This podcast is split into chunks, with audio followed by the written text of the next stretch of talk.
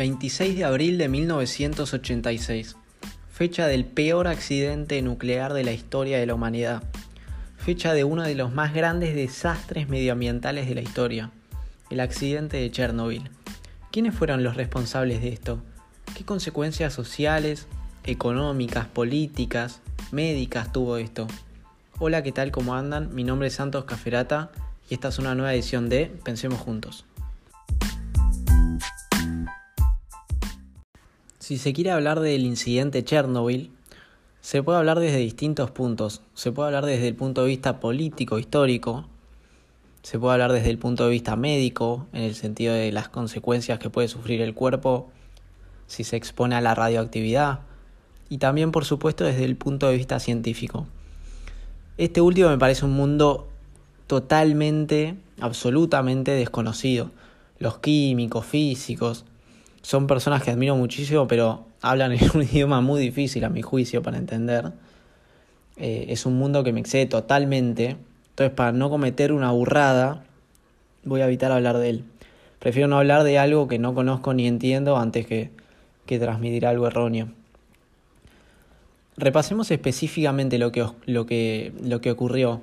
Aquel 26 de abril de 1986, a la 1 y 23 de la mañana, durante una prueba de, corte eléctrico, hubo una falla en el reactor 4 de la base nuclear Chernobyl, a 18 kilómetros de la ciudad Chernobyl y a 3 kilómetros de la ciudad Pripyat en Ucrania, en aquel momento una Unión Soviética, liderada por Mikhail Gorbachev. Este reactor 4 explota durante la prueba causando daños gigantes. A partir de esto, en las siguientes dos semanas murieron 31 personas y además evacuaron de urgencia a 116.000 personas de sus ciudades y hogares a causa de los peligros que había. La explosión de Chernobyl liberó 500 veces más materiales radiactivos que la, que la bomba que se tiró en Hiroshima en el año 1945, lo cual llegó a la finalización de la Segunda Guerra Mundial. Antes de, empezar a hablar sobre los sucesos políticos que llevaron a, que, a que pase lo que pasó, me gustaría mostrar los efectos que tiene la, radioactividad en la salud de las personas. Hay que, para esto hay que comenzar haciendo una diferenciación. Aclaración, no estoy hablando como médico, obviamente. Lo que voy a decir son cosas que, leí o escuché o, hablé con gente que, sabe de medicina en serio. Eh, no como yo no todas las radiaciones son iguales, no todas las radiaciones tienen efectos negativos en el cuerpo de las personas. Por un lado están las, radiaciones no ionizantes que no hacen daño al cuerpo porque no tienen energía suficiente para cambiar la estructura de las moléculas. Por ejemplo, radio, microondas, luz solar, celulares emiten este tipo de radiaciones. Después, por otro lado, están las radiaciones ionizantes, como la radioactividad, que sí, efectivamente, como diría un profesor que tuve, tienen fuerza para generarnos un cambio en las moléculas y en muchas ocasiones una pérdida de células. Esta pérdida lleva a un fallo sistémico general del cuerpo, con consecuencias graves, gravísimas, como cáncer, fallas en los intestinos para, para para digerir la comida, pérdida de pelo, problemas en la médula ósea, malformaciones en, los fetos de, de, las personas que, que son madres y después tienen a sus hijos, anemia y por último, pero no menos importante, una depresión del sistema inmunológico muy grande, lo que lleva a que el cuerpo sea muy débil ante cualquier mínima gripe incluso. Esto me parece importante ver, ver la cantidad de eh, consecuencias que tiene en la salud eh, una, falla, una falla nuclear del estilo de Chernobyl. En el sentido político se puede abordar el tema desde muchos lados también. Me gustaría hablar y me gustaría centrarme sobre el comunicacional. Por supuesto que hay miles de aspectos, pero uno de ellos, por ejemplo, es el comunicacional y sobre cómo termina siendo tan importante siempre que nos digan la verdad. Durante, en, en, en esto, dentro de toda esta catástrofe, los medios de comunicación terminan jugando otra vez un papel importante y otra vez un papel, yo no tengo mucho agrado por los medios de comunicación, pero otra vez un papel negativo. Eh, el gobierno soviético tuvo una gran responsabilidad, no fue simplemente un mal cálculo lo que pasó. Había un dictador en la URSS, Mikhail Gorbachev, líder de un régimen totalitario.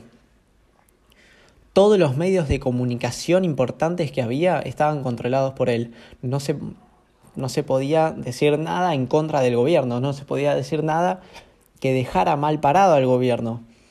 Por lo tanto, hay mucha información que no es del todo clara. Muchos, eh, muchos acusan a aquel gobierno de haber intentado ahorrar en los moderadores de los reactores de las bases nucleares, lo que puede haber llevado a que pase lo que pasó. Yo creo que en algunas cosas no, no se puede ahorrar, pero como por ejemplo moderadores de reactores de bases nucleares, pero eso, eso es lo que pasó. Gorbachev con su gobierno practicaba el oscurantismo. Oscurantismo es significa que no se comunican las malas noticias, solo las buenas, a menos que las noticias fueran muy graves y fuera inevitable decirlo, como fue el caso al final, como fue el caso de el, accidente de Chernobyl. Siguiendo con el, oscurantismo, cuando se desató el incendio, para no mostrar que estaban enfrentando un desastre nuclear, en vez de mandar a los, a los liquidadores, a gente preparada para combatir casos nucleares, vieron esa gente que no sé, va disfrazada totalmente con, no sé, vestidos de astronautas, no sé cómo, tiene un uniforme especial para combatir esos casos para no admitir que estaban enfrentando un desastre nuclear, mandaron a bomberos normales. Les dijeron, bueno, vayan a apagar un incendio como cualquier día de trabajo normal. Como cualquier incendio normal. Los bomberos no tenían idea qué era lo que estaban apagando. No tenían idea que se estaban enfrentando a actividad nuclear. O sea, se los mandó al muere completamente.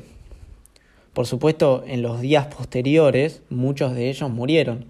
En esos 15 días que dije antes que, murieron 31 personas, muchos eran los bomberos que fueron a apagar el incendio. Y muchos, además de esos, esos bomberos que murieron apagando el incendio, muchos sufrieron las secuelas de la exposición a la radioactividad. Secuelas que las que expliqué antes, como el cáncer, eh, la, la depresión del sistema inmunológico, eh, la anemia, bueno, las que había nombrado anteriormente. Se quiso tapar todo lo que estaba pasando. No se evacuó a la gente de las ciudades hasta 36 horas después de lo sucedido, porque no se quería admitir lo sucedido. No se dijo que tienen todos los alimentos hasta 7 días después. Y no es por desconocimiento, se sabía.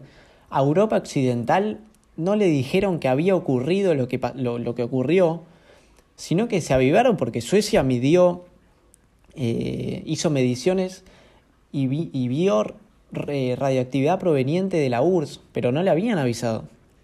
En realidad, además, el dato se filtra gracias a la prensa estadounidense que había, que, que había visto el reactor después de la explosión a través de un satélite, o sea, de casualidad. Otra vez, qué importante la transparencia de la información, porque de esa manera los países se hubieran preparado de una mejor manera y con más antelación. Bueno, el capítulo de hoy fue corto. Eh, me parece que cada tanto eh, contar un suceso de la historia no cierra con una pregunta, no cierra con una reflexión, pero por supuesto que, queda para capítulos siguientes. Pero bueno, eh, arroba guion bajo, pensemos juntos guion bajo es la cuenta de Instagram, síganos. Mi nombre es Santos Caferata, esto fue Pensemos Juntos, ojalá lo hayan disfrutado y los espero en el próximo capítulo.